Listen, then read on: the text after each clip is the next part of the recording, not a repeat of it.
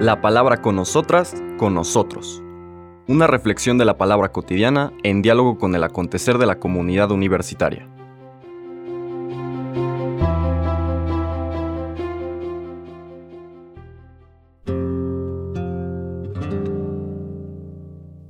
Hola, buenos días. Bienvenidas, bienvenidos a la palabra con nosotras, con nosotros, de este jueves 30 de marzo, de la quinta semana de Cuaresma. Seguimos en el texto de Juan, les comentaba que nos saltamos la comparación que hace el Señor Jesús, quiénes son los verdaderos hijos de Abraham, y recordemos que en el fondo está esta comunidad eh, judeocristiana, ahora excluida, a quienes los nuevos, eh, digamos, podríamos decir, legitimadores o certificadores de lo que significa ser judío, les dice que ustedes están fuera del pueblo de la alianza y de la promesa. Y esta comunidad les está diciendo, les está contestando desde su experiencia de vinculación con Jesús, el Jesús que han conocido y el Jesús que se presenta como la plenitud de la comunicación de Dios, esta comunidad les contesta, no, los que están afuera son ustedes, porque por su dureza de corazón han dejado fuera esta última invitación definitiva de Dios a la salvación, a la vida plena, al proyecto de pueblo, de comunión al que Dios nos invita. Y que desde luego que es un proyecto universal, no meramente centrado alrededor de una vinculación llamémosle así, de sangre. Ser hijo descendiente de Abraham no implica estar emparentado con Abraham, sino tener la actitud de Abraham. Y de esa manera Abraham se constituye y se manifiesta como padre de todos aquellos que, siguiendo su referencia y confianza a Dios, se dejan conducir por Dios a una tierra prometida, a una pues a este sueño de Dios para todos sus hijos e hijas, que es una comunión centrada en el amor. Esa comunión es imposible para quienes, y la hacen imposible, para quienes tienen esta visión legalista, meramente centrada en el cumplimiento de algunos preceptos, y que de una u otra manera termina excluyendo, juzgando y condenando a las personas que no piensan como ellos. En esta búsqueda de integrar o reintegrar después de la debacle, de la derrota eh, y la destrucción del templo, pues quienes ahora se sienten garantes del judaísmo, pues endurecen, digamos, algunas de estas perspectivas y es el centro de, esta controversia. Eh, en ese texto, por lo tanto, el que no leímos pero que mencionamos ayer, los versículos este, siguientes, del 43 al 50, el Señor les dice a ustedes, en realidad no son hijos de Abraham. Hacen lo que le aprendieron a su padre, que es el demonio. Recordemos, ayer lo mencionábamos, que el demonio es aquel que miente, es aquel que lo que quiere es destruir al ser humano y, eh, y por lo tanto es un homicida. Dice, desde el inicio fue un mentiroso y un homicida. Y se los está echando en cara a quienes, siguiendo las sugerencias de este mal espíritu en sus corazones, están queriendo destruir a Jesús y a la comunidad que es cuerpo de Jesús vivo. En los versículos del 51 al 59 de este capítulo 8, 8 sigue el discurso de Jesús en estos términos. En aquel tiempo Jesús dijo a los judíos, Yo les aseguro, el que es fiel a mis palabras no morirá para siempre. Los judíos le dijeron, Ahora ya no nos cabe duda de que estás endemoniado, porque Abraham murió y los profetas también murieron, y tú dices, el que es fiel a mis palabras no morirá para siempre. ¿Acaso eres tú más que nuestro padre Abraham, el cual murió? Los profetas también murieron. ¿Quién pretendes ser tú? Contestó Jesús, si yo me glorificara a mí mismo, mi gloria no valdría nada. El que me glorifica es mi Padre, aquel de quien ustedes dicen es nuestro Dios, aunque no lo conocen. Yo en cambio sí lo conozco, y si dijera que no lo conozco, sería tan mentiroso como ustedes.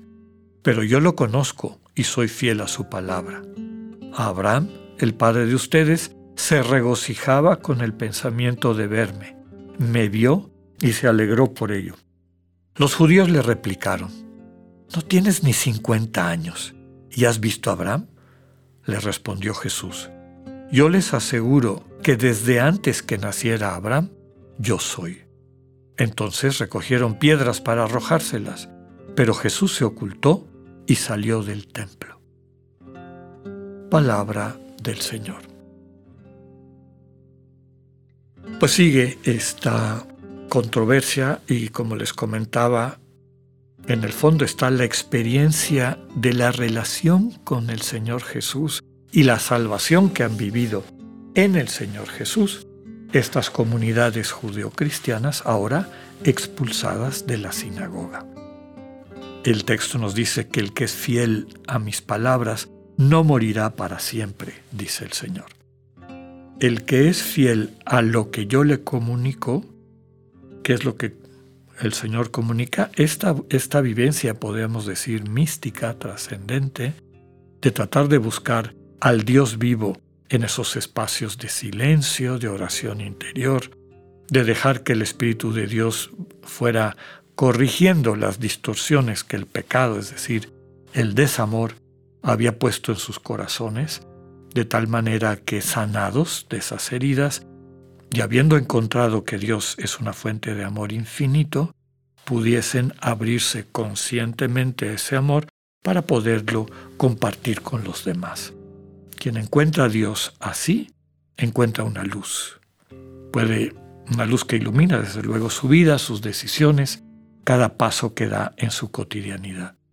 Quien se cierra a eso, quien se mantiene en esa visión justiciera en el sentido peyorativo del término, en esta visión de, un Dios que se parece más a la justicia de los seres humanos, vengativo y demás, que lleva cuentas, pues de alguna manera se excluye de eso.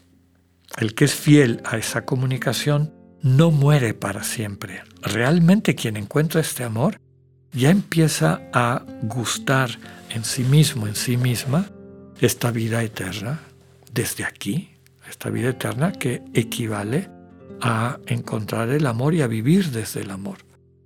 Una relación de intimidad con un Dios que le abraza, que le recibe, que le capacita para poder ser co-creador, co-salvador con ese Dios de un mundo muy necesitado de esto, porque el mundo vive de acuerdo a los criterios del espíritu del mal, aquel mentiroso y homicida que apareció en la lectura de ayer. Entonces, hijos de quién quiere ser.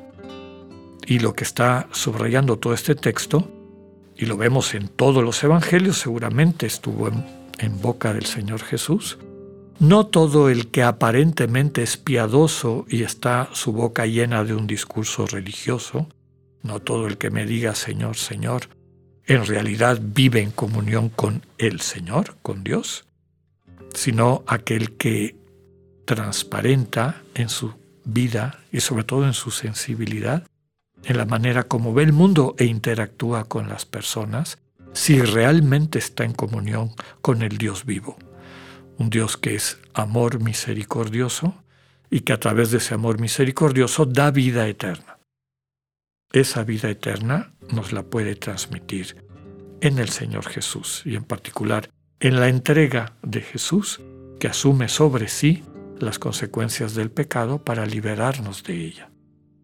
Aquí la clave es dejar que el Señor nos libere, entregarle nuestra vida herida, rota, para que en su entrega radical y amorosa en la cruz nos sane, nos integre y nos capacite para seguir creciendo en este itinerario al que Dios nos invita, en la construcción de su comunión. Termina el texto y esta controversia cuando el Señor sigue hablando de este tema de Abraham y les dice que Abraham se alegró con su venida y lo interpretan de una manera meramente literal. No tienes ni 50 años y has visto a Abraham. Y eso le da pie al Señor para nuevamente afirmar por cuarta vez que Él es, yo soy el nombre divino, ¿no?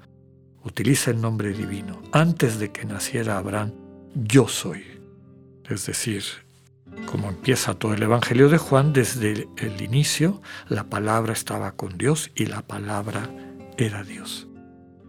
Pidámosle al Señor la gracia de poder abrir el corazón para permitirle mostrarnos la luz que puede transformar nuestras vidas.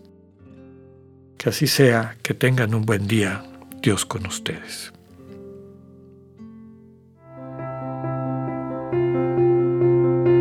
Acabamos de escuchar el mensaje del Padre Alexander Satirka. Escúchalo de lunes a viernes a las 8.45 de la mañana por radioiberoleón.com, a través de nuestra app gratuita para iOS y Android o por Spotify. Esta es una producción de Radio Ibero León en colaboración con el ITESO, Universidad Jesuita de Guadalajara.